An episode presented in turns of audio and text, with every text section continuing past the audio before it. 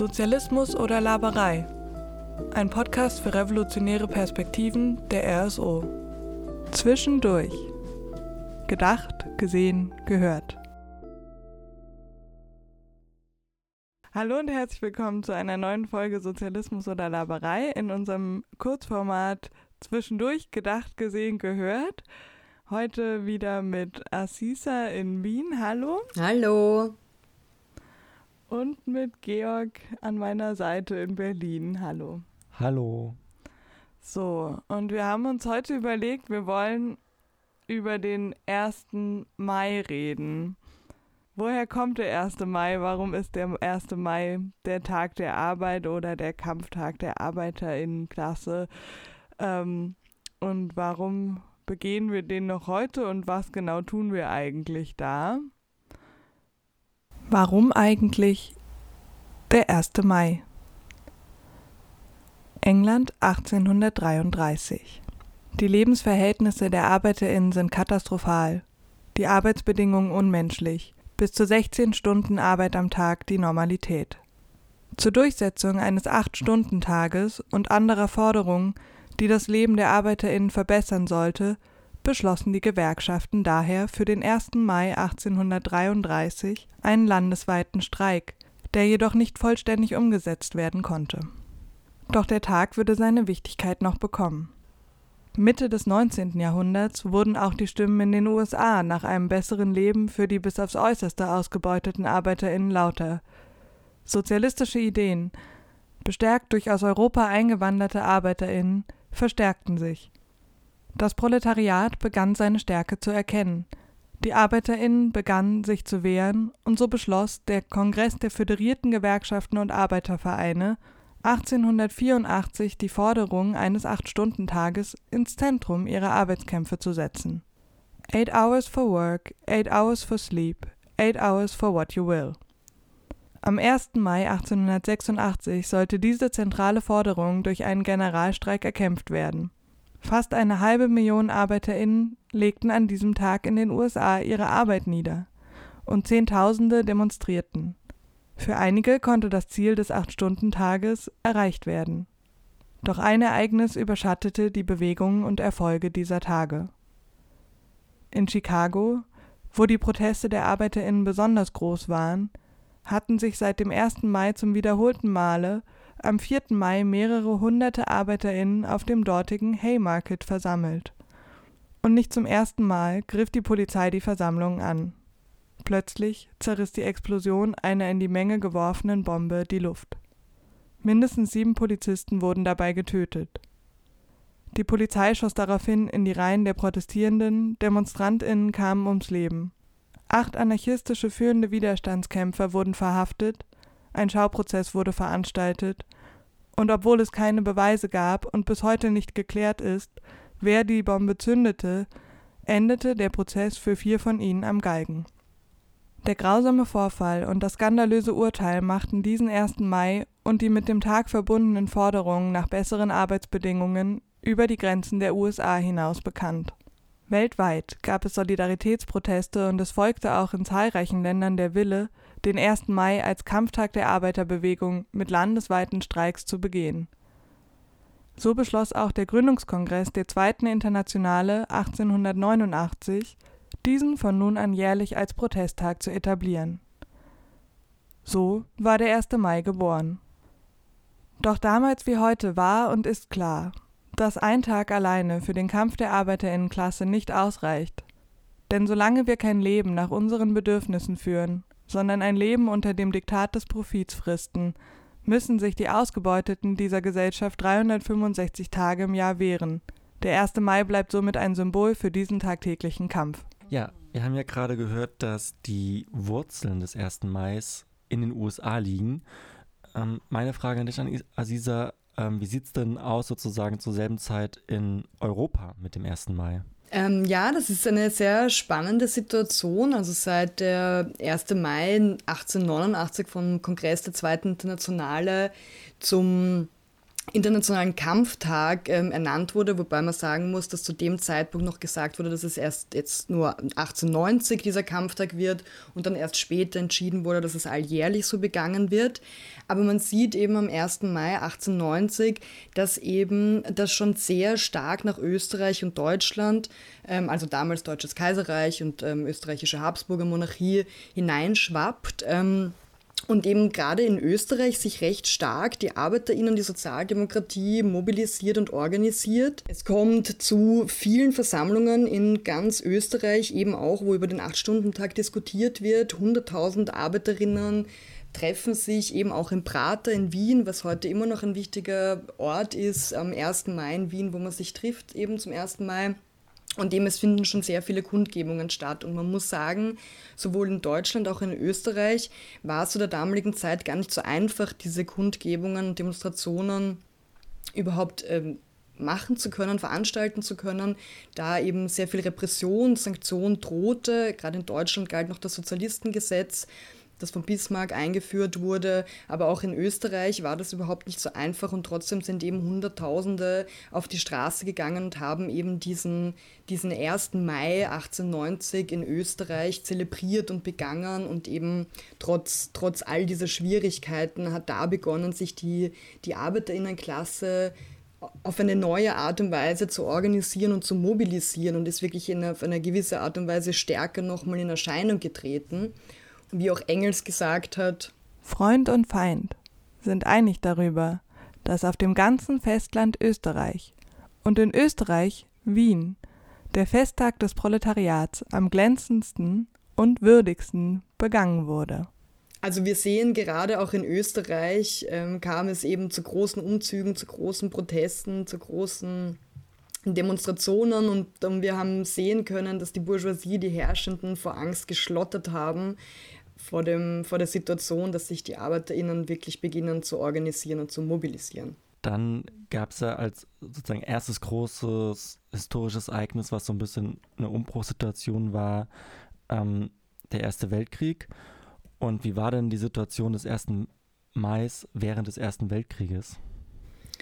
Genau, das ist auch ganz spannend. Also ähm, wir werden darauf nicht näher eingehen, aber die Sozialdemokratie ist ja mit ihrem Burgfrieden und dem zur Zustimmung zu den Kriegskrediten 1914 hat sie quasi einen nationalistischen Kniefall gemacht und ähm, in diesem Zuge und eben im Zuge des Ersten Weltkrieges wurden auch die 1. Mai-Umzüge, Protestdemonstrationen eingeschränkt.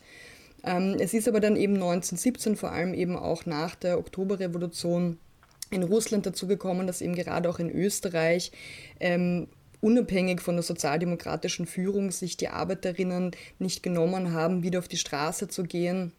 Und eben auch 1918 ganz wichtig, nach dem Jännerstreik, ähm, es eben wieder sehr wichtig war, den 1. Mai zu begehen. Also da ist, da ist dann eben wieder einiges passiert, aber tatsächlich während des Ersten Weltkrieges wurden, wurden die 1. Mai-Feierlichkeiten oder 1. 1. Mai-Kampfmaßnahmen eher zurückgefahren, aber eben auch aufgrund der, ähm, ja, man könnte sagen, durchaus heuchlerischen Politik der Sozialdemokratie damals. Ab dann findet der 1. Mai jährlich statt oder ab wann passiert das?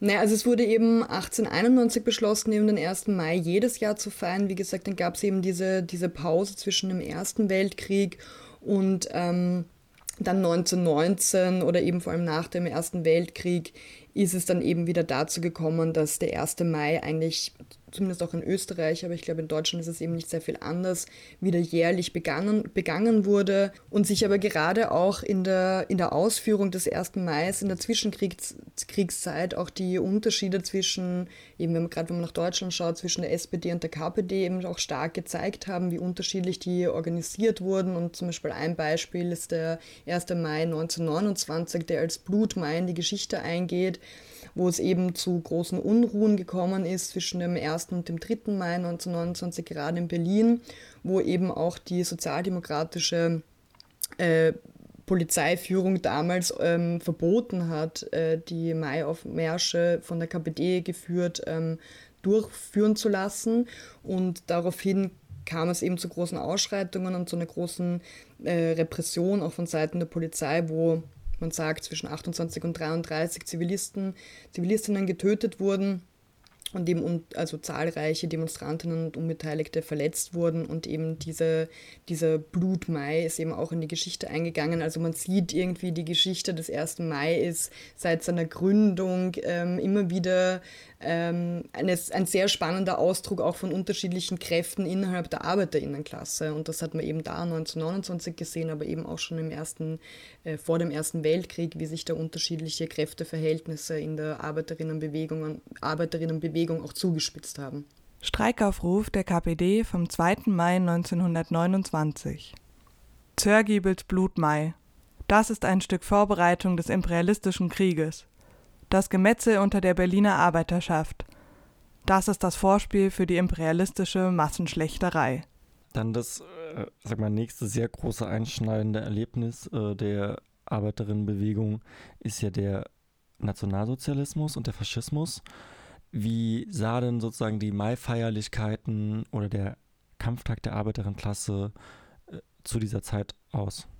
Ja, also sowohl unter dem Austrofaschismus als auch unter dem Nationalsozialismus ähm, in Deutschland und in Österreich ähm, wurde der 1. Mai, der Kampf der Arbeiterinnenklasse, dazu missbraucht, ihn als Ta Tag der deutschen, ähm, der deutschen Arbeit ähm, herzunehmen, mit einer unglaublichen Inszenierung ähm, der faschistischen Systeme, also im Austrofaschismus ab 1933 in Österreich, war es so, dass ähm, der 1. Mai in dieser Zeit ähm, eigentlich verboten wurde. Also die Demonstrationen und Kundgebungen wurden verboten. Es wurden stattdessen dann so Mai-Spaziergänge ähm, abgehalten, wo dann so quasi rote Taschentücher trotzdem getragen wurden, so als Zeichen für die, für die ursprüngliche Idee des 1. Mai, aber eben auch im Austrofaschismus und dann eben unter dem Nationalsozialismus wurde dann eben dieser Tag missbraucht, um sich zu inszenieren, um die Macht ähm, des Faschismus zu inszenieren. Gibt es dann Bilder von, also gerade wenn man sich Wien anschaut, Wien ist irgendwie eine sehr, sehr wichtige Stadt, wie auch Berlin, ähm, wo es eben zu sehr großen Mai-Aufmärschen gekommen ist, aber man sieht eben so Bilder unter Hitler, ähm, wie die, der erste Bezirk voll war ähm, mit Maibäumen, mit Hakenkreuzen drauf. Also das wurde eben sehr, sehr stark dazu verwendet, die eigene Macht, die Rüstungsmacht darzustellen und dazu missbraucht. Du sprachst gerade vom, äh, vom Maibaum. Hießen die in Deutschland nicht auch ähm, Hitler-Eiche? Ähm, nein, also so kann man das pauschal jetzt nicht sagen, aber tatsächlich ist es so, dass der 1. Mai auch eben unter dem, unter dem Faschismus doch auch immer für äh, Oppositionelle auch verwendet wurde, um unterschiedliche Aktionen zu machen. Und eben da gibt es die Geschichte, dass ähm, eben äh, tatsächlich schon im Sommer 1933 das Unbekannte, die vom Hitler am 1. Mai auf dem Tempelhofer Feld in Berlin gepflanzte Eiche ähm, gefällt wurde. Also daher kommt vielleicht ein bisschen dieser Begriff. Ähm, aber tatsächlich auch nach dieser gefällten Eiche wurden tatsächlich noch immer wieder ähm, Eichen, Hitler, sogenannte Hitler-Eichen offensichtlich gepflanzt.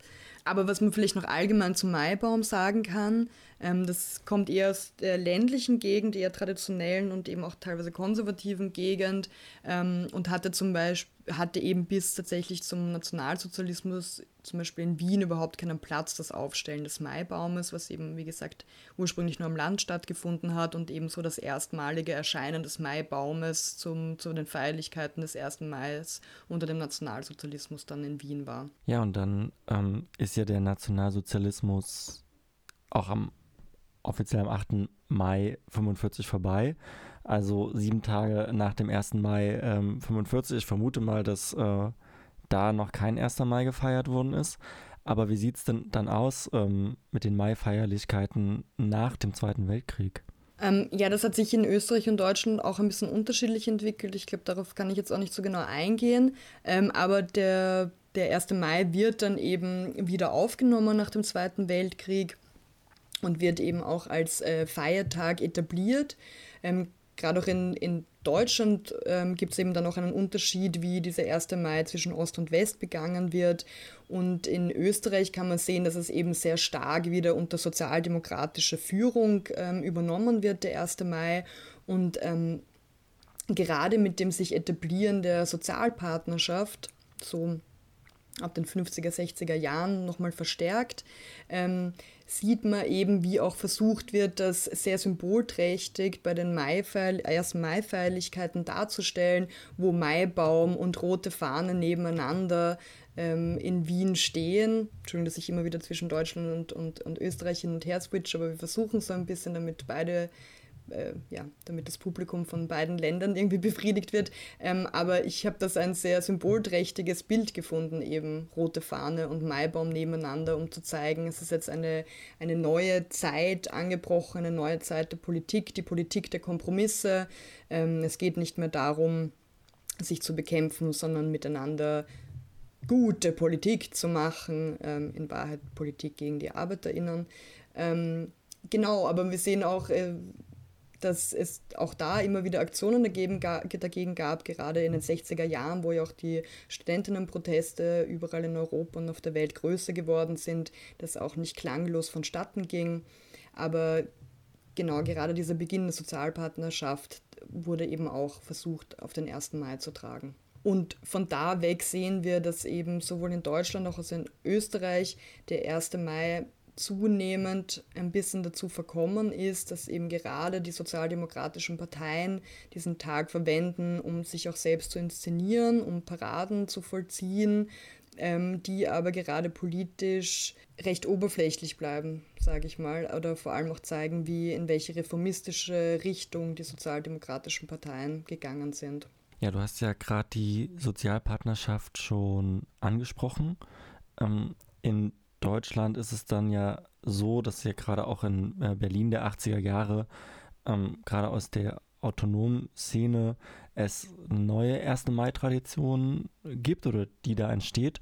Kannst du nochmal darauf eingehen, weil gerade in Berlin gibt es ja eine eine, eine, Spaltung sozusagen mehr oder weniger des 1. Mai zwischen äh, Gewerkschaftsdemo am Morgen und äh, revolutionärer 1. Mai-Demo am Abend. Ja, also tatsächlich ist es so, dass seit 1987 es ähm, zu größeren Ausschreitungen, Protesten, Kundgebungen gerade in Berlin-Kreuzberg gekommen ist, ähm, wo, es e wo es eben sowohl von stark eben auch von der autonomen Linken organisiert, aber eben auch von den, von den Bewohnerinnen von, von Kreuzberg ähm, eben sowohl von der Nacht auf den 1. Mai als auch eben am 1. Mai selbst eben zu revolutionären Protesten gekommen ist, zu großen Protesten und eben gerade 87 hat das begonnen und ab da jedes Jahr bis sicher in die 2000er hinein ähm, ist eben ganz wichtig die 18 Uhr Demo, die revolutionäre Demo, die eben auch anschließt an diese Ausschreitungen und da ist es eben ganz stark auch, auch um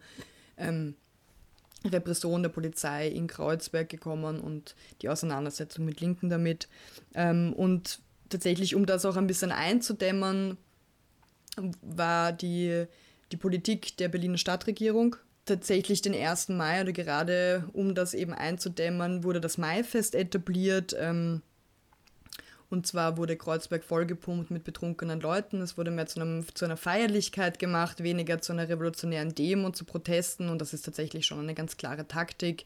Äh, feiern, saufen statt ähm, revoltieren und äh, Proteste machen. Also tatsächlich hat sich das so in diese Richtung ein bisschen entwickelt. Was man tatsächlich auch sieht in den 80er und 90er Jahren, gerade in Deutschland, dass gerade eben auch ähm, am 1. Mai an unterschiedlichen Orten in Deutschland es auch immer wieder zu großen Neo Neonazi-Aufmärschen gekommen ist, dass das tatsächlich auch ein Bestandteil war, die eben anknüpfen auch an diese, diese ähm, Inszenierung des 1. Mai, dem Tag der deutschen Arbeit unter dem Nationalsozialismus und das wieder aufgreifen. Das heißt, da ist es natürlich auch zu Gegenprotesten von linker Seite immer wieder gekommen. Also das war auch ähm, ein, ein spannender Punkt eben in den 80ern und 90ern, dass sich da eben auch unterschiedliche politische Akteurinnen auf der Straße wiedergefunden haben. Wir haben ja jetzt viel gehört, dass äh, der 1. Mai ja sehr unterschiedlich irgendwie ähm, oder eine sehr spannende Geschichte eigentlich hat und sehr unterschiedlich gefeiert worden ist ähm, und gefeiert wird. Und würdest du sagen, dass der 1. Mai immer noch ein wichtiger oder vielleicht sogar der wichtigste Kampftag der Arbeiterinnenklasse ist? Ähm, ja, ich würde das schon immer noch sagen, aber natürlich muss man eben auch, wie wir ja jetzt auch versucht haben zu skizzieren, die unterschiedlichen Entwicklungen sehen. Aber ich denke, wir müssen auf jeden Fall auch wieder zu dazu machen, dass es eben der Kampf der Arbeiterinnenklasse ist. Und wir haben ja gesehen, ursprünglich hat eben Ende des 19. Jahrhunderts war ganz stark die Forderung um den Acht-Stunden-Tag im Fokus, um die Verbesserung der Arbeitsbedingungen der Arbeiterinnenklasse. Es hat sich dann eben je nach historischer Debatte wurde das auch mit unterschiedlichen Forderungen ähm, verknüpft, der 1. Mai, sowie das allgemeine Wahlrecht für alle, wie auch eben die, ähm, die Proteste gegen den, gegen den Ersten Weltkrieg, ähm, gerade auch nach der Oktoberrevolution nochmal stärker hervorgehoben. Also es ist quasi der 1. Mai ist kein starres Konzept im Sinne, dass es quasi immer nur die gleichen Forderungen sind oder dass es stehen bleibt, sondern er entwickelt sich natürlich mit der Geschichte. Und auch wenn wir jetzt irgendwie sehen, dass die Arbeiterinnenbewegung recht schwach gerade ist, denke ich, dass es immer noch der Tag der Arbeiterinnen, der Kampftag der Arbeiterinnenklasse sein sollte und sein muss und dass wir, glaube ich, den ursprünglichen Geist immer wieder zurückholen müssen durch unterschiedliche Proteste, durch Aktionen und quasi das nicht aufgeben nur für inszenierte Paraden von reformistischen Parteien. Und ich denke auch eben heutzutage, es gibt nach wie vor genug zu kämpfen für die Arbeiterinnenklasse. Wir sitzen, wir sind mittendrin in einer Krise, ausgelöst durch die Corona-Pandemie. Ähm, gerade jetzt diesen ersten Mal wird es auch wichtig sein, auf die Straße zu gehen. Wahrscheinlich in Deutschland und Österreich wird auch die ähm, extreme Rechte vielleicht wieder stärker auf die Straße gehen in Verbindung mit Corona-Leugnerinnen. Dass wir können die Straße am 1. Mai nicht diesen Menschen überlassen. Ähm, wir haben auch immer wieder unterschiedliche Aktionen zum ersten Mal gemacht. Besonders gerne erinnere ich mich an eine Aktion, die wir 2015 in Wien gemacht haben, im Zuge der Basisinitiative Care Revolution, wo wir eben mit Pflegerinnen aus unterschiedlichen Krankenhäusern in Wien und anderen linken Organisationen die äh, Mai-Parade der Sozialdemokratie blockiert haben und gestört haben, um auf die ja, ähm, katastrophalen Bedingungen im Gesundheitsbereich ähm, aufmerksam zu machen. Das, das sind, glaube ich, die, die, die Aktionen, die wir nach wie vor brauchen. Und ich kann mich noch sehr gut an das ähm, Gesicht des damaligen Wiener Bürgermeisters Heupel erinnern, als dann plötzlich seine Arbeiterinnen vor ihm gestanden sind und gesagt haben, er soll doch jetzt einmal ins Gangbett gehen, wenn das alles kein Problem ist.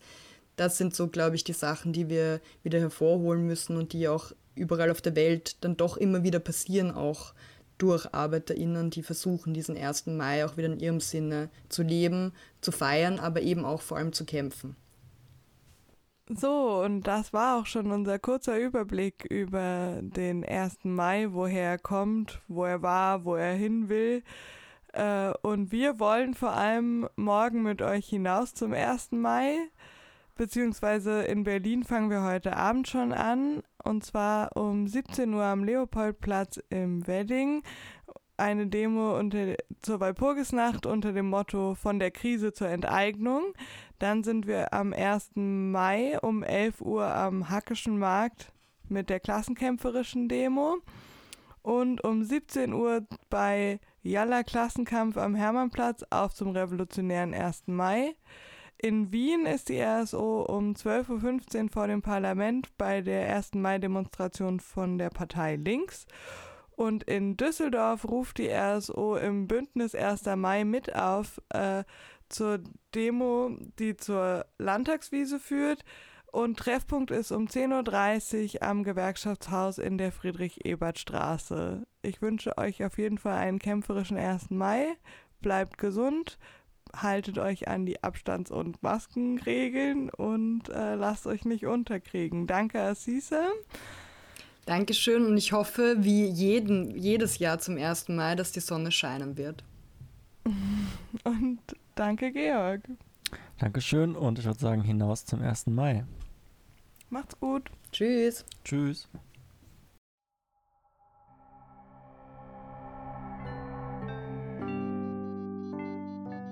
Das war's für heute mit Sozialismus oder Laberei. Für mehr Infos zu uns geht auf sozialismus.net für Österreich und sozialismus.click für Deutschland und folgt uns auf Facebook oder Instagram.